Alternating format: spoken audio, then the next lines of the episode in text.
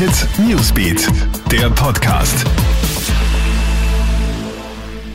Schönen Gruß aus der Krone Hit News Redaktion. Das sind die wichtigsten Stories für deinen Mittwochabend. Österreich macht wieder auf. Zumindest in Einzelbereichen gibt es ab Montag Lockerungen. Das hat die Regierung heute verkündet. Im Bildungsbereich kehren die Pflichtschulen in den Präsenzunterricht zurück. Die Oberstufen bleiben, mit Ausnahme der Maturaklassen, jedoch im Distance Learning. Auch der Handel und Dienstleister dürfen ab Montag wieder öffnen. Weiter geschlossen bleiben hingegen Hotels und Gastronomie. Die sollen erst wieder am 7. Jänner öffnen. Und auch das Aus für Weihnachtsmärkte und Punschstände hat die Regierung heute verkündet. Und es gilt ab Montag wieder eine nächtliche Ausgangssperre von 20 bis 6 Uhr früh. Eine Ausnahme gibt es bei den Weihnachtsfeiertagen. Da dürfen sich insgesamt 10 Personen treffen.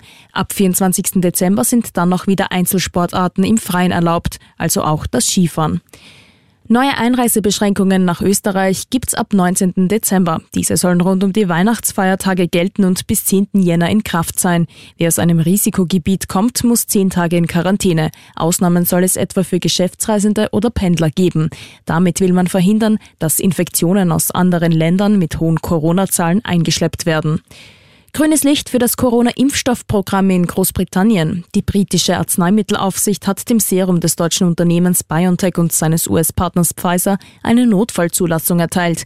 Schon nächste Woche sollen die ersten Impfungen in Großbritannien beginnen. Und ungarischer Politiker bei Sexparty während Corona erwischt. Dieser Skandal sorgt derzeit für viel Aufregung. Rund 25 Menschen sind bei einer illegalen Party in Brüssel erwischt worden. Einer der Gäste war ein ungarischer EU-Abgeordneter.